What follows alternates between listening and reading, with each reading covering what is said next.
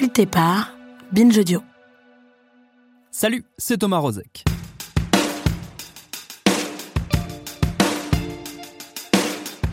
La place faite dans le monde du travail aux personnes handicapées reste un chantier bien loin d'être abouti dans notre société où l'inclusion tient souvent plus du discours de la bonne intention abstraite que de la mesure concrète. Récemment, une enquête de notre confrère Thibaut Petit, parue aux éditions Les Arènes, pointait les dérives dans certains ESAT, ces établissements et services d'aide par le travail qui emploient uniquement des personnes en situation de handicap aider sans exploiter, ça n'est pas une mince affaire visiblement. Alors comment faire de la place au travail à celles et ceux qui, en toute chose, peinent à en trouver une? Comment le monde de l'entreprise, et notamment celui de la restauration, s'organise-t-il pour tendre vers un peu plus d'inclusion? C'est la question qu'on va se poser avec cet épisode hors série proposé en partenariat avec Sushi Shop et son programme d'inclusion Force, un épisode signé Inès Guizard réalisé par Alice Nina. Bienvenue dans Programme B.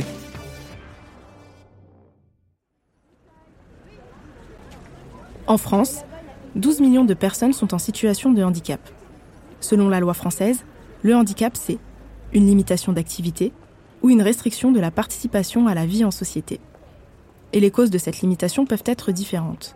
Une altération physique, sensorielle, mentale, cognitive ou psychique. Depuis quelques décennies, l'action publique veut lutter contre cette restriction de la participation à la vie en société. C'est ce qu'on appelle l'accessibilité. Les pouvoirs publics entendent faciliter le quotidien des personnes en situation de handicap, qu'elles ne soient plus victimes de discrimination, qu'elles puissent se déplacer comme tout le monde, avoir accès à des loisirs comme tout le monde et travailler comme tout le monde. Depuis 2006, la loi oblige les entreprises de plus de 20 salariés à embaucher des personnes en situation de handicap. Elles doivent représenter au moins 6% des effectifs, une politique de quota. Et si les entreprises n'atteignent pas ce chiffre, elles devront payer une contribution, contribution reversée à des organismes qui, eux, travaillent pour l'insertion professionnelle des personnes en situation de handicap. Et le gouvernement s'est récemment félicité. Les embauches de personnes reconnues travailleurs handicapés ont augmenté de presque 30%. Des postes souvent peu qualifiés et à temps partiel. Pour le taux de chômage des travailleurs handicapés, en France, il est à la baisse. Il est passé de 16 à 14% en une année, selon l'INSEE. Pourtant, de nombreux secteurs d'activité ont du mal à recruter. La restauration, par exemple. Alors je me suis demandé comment les restaurateurs et restauratrices adaptent les postes de travail aux personnes en situation de handicap. Et comment ces personnes sont accompagnées pour trouver ou garder un emploi en restauration.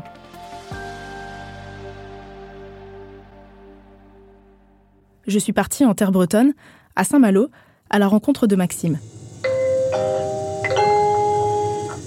Notre conducteur se réveille à l'instant et m'informe que notre TGV arrivera dans quelques minutes en gare de Saint-Malo. Saint-Malo, notre terminus. Il est cuisinier de profession, c'est sa passion, mais depuis 4 mois, il est au chômage.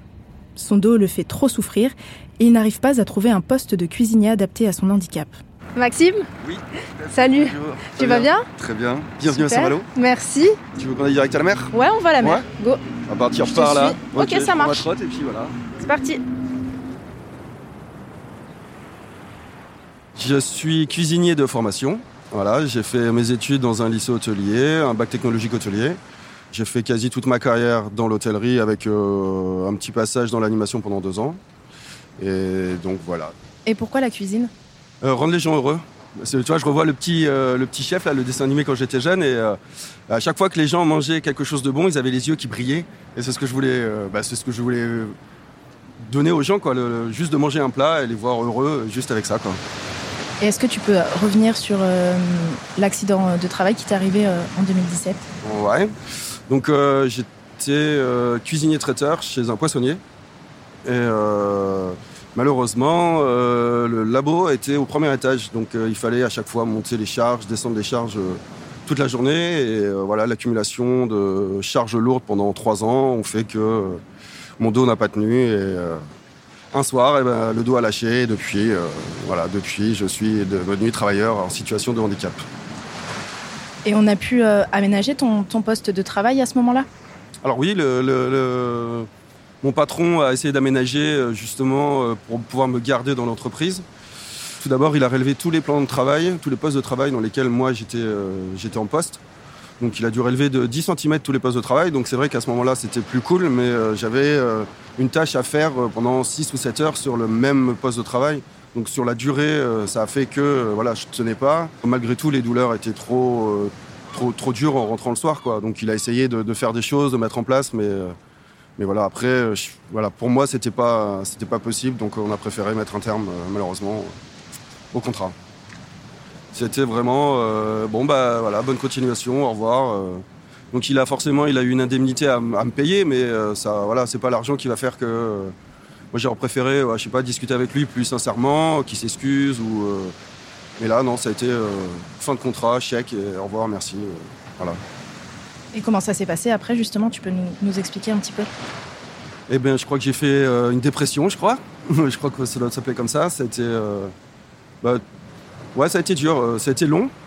Et puis bah, euh, la famille, euh, les amis font que bah, tu rebondis, tu remontes, et puis au fur et à mesure, bah, tu surmontes. Il faut digérer, digérer le licenciement, digérer le, bah, le, fait qu'on devient un travailleur en situation de handicap. Donc la vie un peu basculée.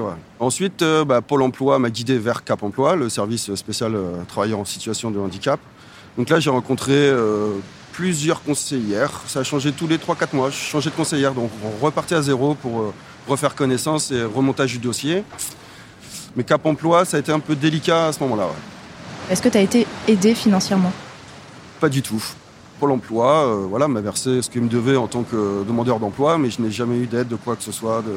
aucune aide financière et aucun conseil euh, vers qui me tourner. Non, j'étais perdu chez Pôle emploi en travailleur handicapé sans proposition de poste, puisque voilà, j'étais plus adapté à ce qu'eux avaient dans leur, dans leur base. Donc euh, ça a été euh, un peu compliqué. Ouais.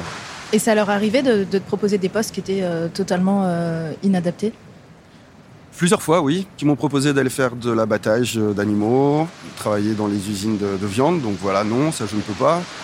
travailler aussi dans l'agroalimentaire, dans, les, dans les salades ce genre de choses ne m'intéresse pas non plus parce que c'est pas adapté. Faire enfin, pendant 7 heures le même, le même mouvement, euh, voilà, je pense que pour moi c'était pas adapté. Et après cette période euh, de chômage, euh, qu'est-ce qui se passe? Qu'est-ce que tu as décidé de faire? Eh bien, de prendre le taureau par les cornes et d'y aller par moi-même. C'est voilà, je pouvais plus attendre financièrement en fait, je pouvais plus attendre. Ma situation faisait que j'étais logé euh, dans la famille. Donc euh, quand tu as presque 40 ans et que tu es logé, que tu as un salaire pauvre et que tu peux... Bah non, il y a un moment, bah, il faut que tu essayes de retrouver un job. Donc euh, de moi-même, je me suis relancé dans l'hôtellerie.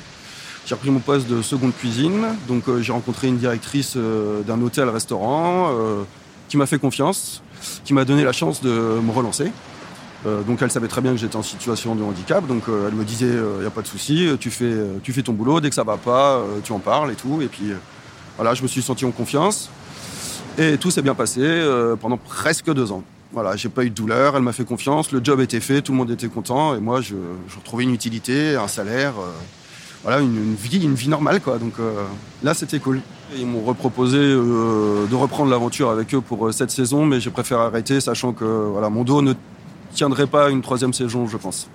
Aujourd'hui, je me retrouve sans job, avec des douleurs, et euh, je ne vois pas pour l'instant encore ce que l'avenir me, propose. Donc là, c'est un petit peu une période un peu délicate, mais, euh, mais je ne vais pas sombrer comme j'ai fait la première fois. Je vais rester, euh, voilà, je vais rester positif et je pense que ça va le faire. Prendre les choses plus en main et, oui, j'y crois. Beaucoup d'initiatives fleurissent pour rendre les métiers de la restauration plus accessibles. Certaines entreprises se saisissent elles-mêmes de la question. Par exemple, Sushi Shop, qui produit et commercialise de la nourriture japonaise en France, a créé sa mission handicap, Force. Julie Cronier est chargée de cette mission handicap et elle me l'a présentée. Notre mission handicap, elle a été mise en place en 2019 à la suite euh, d'une signature euh, d'un accord agréé.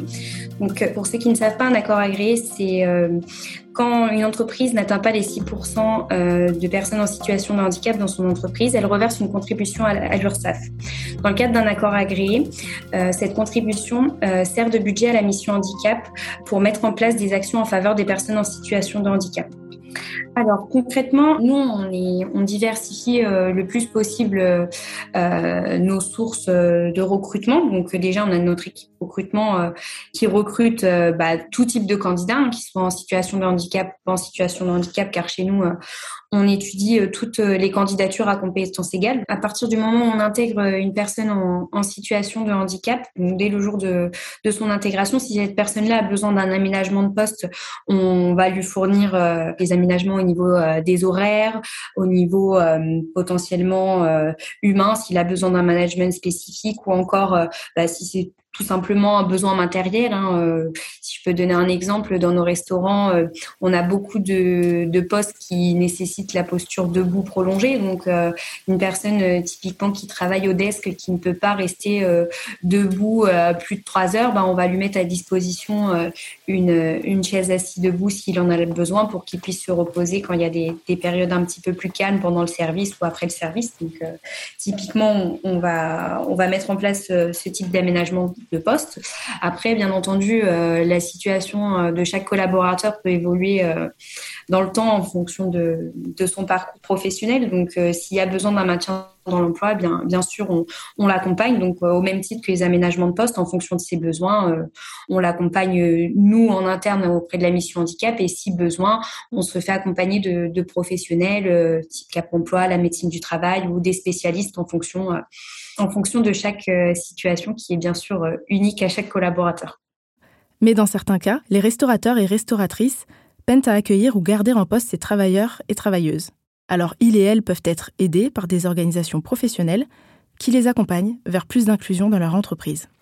Je suis Rachel Bouvard, je suis directrice du département RSE en charge de la mission handicap pour le GNI, qui est une des organisations professionnelles pour l'hôtellerie-restauration. Le GNI, le Groupement national des indépendants en hôtellerie-restauration a fondé en 2014 une mission handicap.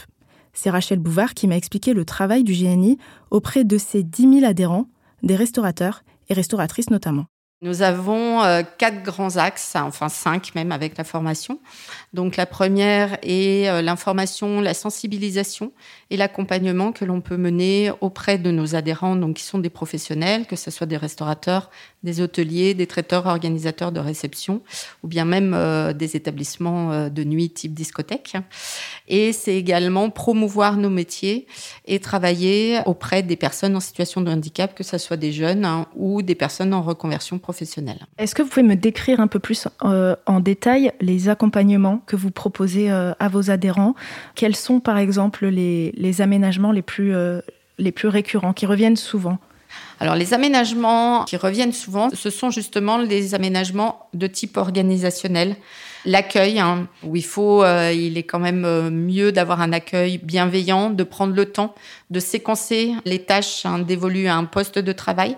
Quand on est, par exemple, tout à l'heure, je citais euh, la trisomie 21, je citais le handicap cognitif, parfois des handicaps psychiques. Les personnes ont besoin de prendre confiance ou de reprendre confiance en elles, en leur capacité. Et le fait d'avoir un accueil bienveillant avec un séquençage des tâches, une intégration qui va prendre peut-être un petit peu plus de temps qu'habituellement, va permettre à la personne de pouvoir euh, occuper son poste et sa pleine fonction, mais en prenant un petit peu plus de temps. Donc parfois, c'est un aménagement d'horaire. Parfois, voilà, c'est on réorganise les tâches dévolues à deux ou trois personnes.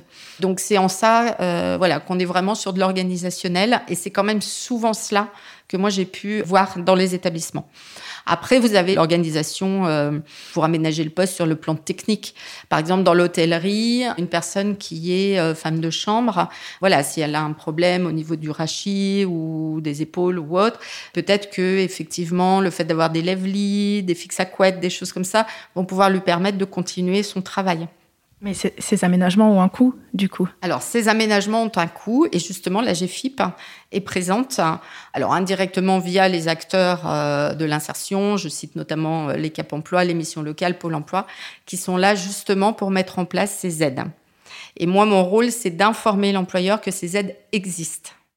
Faire appel au GNI permet aussi aux restaurateurs et restauratrices d'être en règle avec la loi.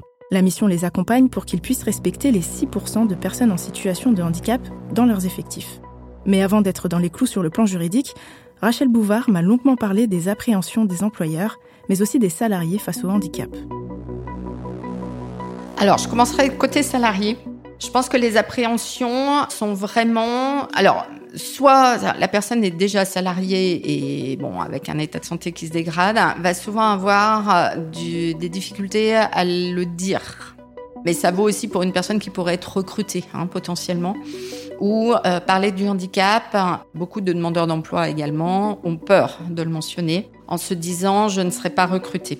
Voilà, ou le maintien dans l'emploi, euh, si je le dis, si je l'explique, je serai licencié. Voilà. Or, justement, il existe tout ce que j'ai dit précédemment. Voilà, toute une euh, batterie d'outils, d'aide euh, et de techniques qui peuvent éventuellement éviter d'aller jusqu'au licenciement. C'est pas vrai à tous les coups, mais ça peut fonctionner.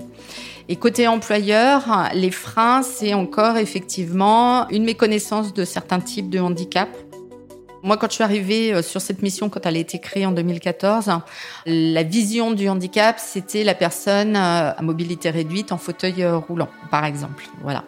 Aujourd'hui, cette vision évolue, et tant mieux. Alors, parce que euh, depuis, on en a beaucoup parlé, hein, euh, il y a le plan autisme, on parle de la trisomie 21, donc les choses ouvrent. Hein, il y a des très belles expériences qui sont faites par des, des, restaurateurs, même de renommée, qui ont recruté des personnes euh, ayant ce type de handicap hein, et avec lesquelles ça se passe très bien. Les écoles aussi accueillent, hein, et là je parle notamment des CFA, accueillent des personnes en situation de handicap. Donc certaines sont en alternance, elles sont en général toutes placées. Donc ça veut dire que les employeurs euh, acceptent. Et ça, c'est une vraie évolution. Tout dépend de là où la personne va être accueillie. Voilà, ça va dépendre de l'établissement, ça va dépendre euh, de sa configuration, ça va dépendre pour le coût du handicap et de ce qu'on peut aménager tant sur le plan organisationnel que sur le plan euh, technique. ça va être possible dans un établissement A, ça ne le sera pas forcément dans l'établissement B, alors même que c'est la même personne et a fortiori le même handicap. Donc euh, aujourd'hui, il y a des établissements qui ont recruté des personnes porteuses de trisomie, par exemple. D'autres ont euh, recruté des personnes euh, ayant des troubles cognitifs. Donc, vous voyez, les, les situations sont extrêmement diversifiées. c'est vraiment une question d'adaptation et de rencontre. Mais parfois, le handicap s'accorde difficilement avec le monde ordinaire de la restauration. Des lieux qu'on appelle protégés existent donc pour que des personnes atteintes d'un handicap qui, a priori, n'est pas compatible avec la restauration, puissent quand même exercer leur métier. Pendant que Jérémy s'applique sur le menu, en cuisine, Sarah et Elisabeth préparent la carte du jour, des plats faits maison, un aboutissement pour ces deux femmes en situation de handicap qui avaient tenté de quitter leur ESAT pour s'insérer dans le milieu ordinaire, comme elles disent. J'ai essayé en fait hein, de, chercher du travail à l'extérieur et tout ça, mais euh, j'ai été à chaque fois refoulée en fait parce que ben, à chaque fois on met le handicap euh, en premier, donc euh, c'est ça qui stoppe quoi. Donc ben, après je suis revenue pour ce projet-là. Pour moi c'est un challenge en fait, de montrer aux gens qu'on est capable de tenir un restaurant. Les ESAT, des établissements ou services d'aide par le travail, soutenus par des subventions de l'État, accueillent ces travailleurs. Ici, ils peuvent être formés en salle ou en cuisine avec un poste aménagé en fonction de leur handicap. Ils sont encadrés par des moniteurs et monitrices. Je me suis rendue dans l'ESAT Le Marsoulan en banlieue parisienne. 270 personnes en situation de handicap y travaillent. Blanchisserie, impression, lavage de voitures, mais aussi restauration. L'ESAT est équipé d'un restaurant bistronomique et d'un self, dans lesquels travaillent des personnes en situation de handicap. Dans l'équipe du self et du restaurant, il y a Dany, il a intégré les AT après avoir obtenu un CAP cuisine et il se souvient d'une année de formation difficile. Au début, ça a été, euh, surtout en CFA, ça a été compliqué parce qu'il y a beaucoup de choses à apprendre, surtout la cuisine. Faut apprendre les cuissons, tout ce qui est les viandes bleues, enfin les cuissons des légumes, les nouvelles sauces à faire, etc. Donc euh, j'en ai eu pas mal à faire. Déjà, j'ai eu beaucoup de fatigue. J'ai un traitement, donc euh, un traitement assez lourd qui est euh, l'épilepsie. Donc du coup, j'étais beaucoup fatigué entre, entre le patron et l'alternance, enfin entre le patron et l'école. On a deux semaines. Après, on fait deux semaines. Et en gros, j'ai pas de vacances du tout. Donc j'ai travaillé, bah, je travaillais tout l'été, limite. Hein. La première année, il m'est arrivé quelque chose, on m'a harcelé, etc. Euh, j'ai jamais vécu ça en alternance. Enfin, surtout à l'école, quoi. Après, j'ai pas travaillé pendant deux ans parce que j'avais pas assez d'expérience, comme je vous ai dit. Et euh, quand tu n'as que deux ans d'expérience, faut trouver un travail. Et quand tu regardes sur euh, Pôle emploi et enfin tout ce qui est les, applications euh, de, recherche d'emploi, ils demandent cinq ans d'expérience, il faut avoir le permis, etc. Enfin, moi je me suis dit, oulala, là là, je trouvé ou c'est comment? J'ai cherché moi-même ici et je suis resté ici, j'ai fait des stages, des stages, des stages. Et après, ben voilà, je suis resté, ça fait huit ans à peu près. Que tu es à l'ESAT, c'est ça? Voilà. Et après, le resto, il n'était pas ouvert. Je sais que j'étais au self. Donc, il n'y a rien à voir du tout. je, connais par cœur le self ici. Je connais à peu près tout. je suis vraiment un ancien. Ancien, ancien. Donc, euh, ils me connaissent par cœur ici. J'ai jamais eu de soucis la plupart du temps. Donc, euh, voilà. Ici, je suis apprécié ici. Mais j'aimerais bien partir quand même euh, d'ici un jour ou l'autre parce qu'il faudra que je prenne quand même mon envol. On va essayer. Hein. Et t'espères partir où? Bah, Dans un milieu ordinaire déjà. Voilà. Enfin, faut, faut essayer. Hein. Si, si, si j'ai peur d'affronter le milieu ordinaire, je vais jamais réussir. Enfin, voilà. C'est dur, mais bon, faut essayer. Hein. Tu t'entraînes à rien. Peut-être que dans le milieu ordinaire, je peux trouver quelque chose qui, qui est plus, qui est apte pour moi, en fait. Pas trop fatigant ou, en général, ça dépend. Faut bien trouver vraiment dans le milieu ordinaire quelque chose qui est pas fatigant pour moi. Benjamin est le chef cuisinier et encadrant de Dany. Et pendant le service, Dany, c'est le bras droit du chef Benjamin. D'ailleurs, Benjamin m'a confié que le jeune homme de presque 30 ans est la fierté des encadrants et encadrantes de l'ESAT. Ben Dany, c'est un cuisinier qui a beaucoup de talent, qui veut beaucoup apprendre, qui est toujours désireux en fait de, s'améliorer, même s'il doute énormément de lui, beaucoup de doutes, alors qu'il ne devrait pas en avoir parce qu'il a, beaucoup de talent, il sait ce qu'il veut. C'est un, un, plaisir en vrai de travailler avec lui. Je peux compter sur lui sur certaines choses. il y a des fois où il, bug un petit peu, mais, mais en soi, non, c'est. C'est un très très bon cuisinier qui mérite de s'insérer dans le milieu professionnel euh, dit classique et euh, de s'épanouir encore plus dans son métier de, cuisinier. Il est volontaire, il se dépasse souvent, même tout le temps, toujours désireux de, faire plaisir en fait, que ça soit au self, au client toujours euh, le petit détail dans l'assiette, euh, toujours euh, mettre sa pause de côté pour pouvoir faire avancer la production. Parce que malgré, malgré ses problèmes de santé, il tire peut-être un peu trop dessus justement pour pouvoir finir le travail alors qu'il devrait parfois accepter une pause pour souffler, se reposer un petit peu avant de faire un gros service. Maintenant, voilà, c'est moi, c'est mon rôle ici de, de les accompagner, de me dire que s'il oublie quelque chose de, très simple, de sortir, euh, je sais pas, sortir quelque chose du congélateur pour le midi, c'est à moi de, l'orienter et pas de m'énerver tout de suite comme ce qui serait fait dans un milieu, euh, milieu ordinaire. Je souhaite vraiment à Dany de s'épanouir dans sa vie de cuisinier, de trouver sa place euh, dans ce monde et surtout de prendre confiance en lui sur beaucoup de choses. Faire confiance au milieu de la restauration, c'est aussi difficile pour Dany. Les horaires en coupure, les efforts physiques et le salaire qu'il pourrait gagner, ça l'inquiète. Mais de plus en plus de restaurants mettent à l'honneur le handicap, de quoi rassurer Dany. C'est le cas, par exemple, des restaurants gastronomiques dans le noir. Ces établissements mettent à l'honneur l'inclusion tout en proposant une expérience insolite aux clients. On y mange dans l'obscurité totale, servi par des personnes non-voyantes ou malvoyantes.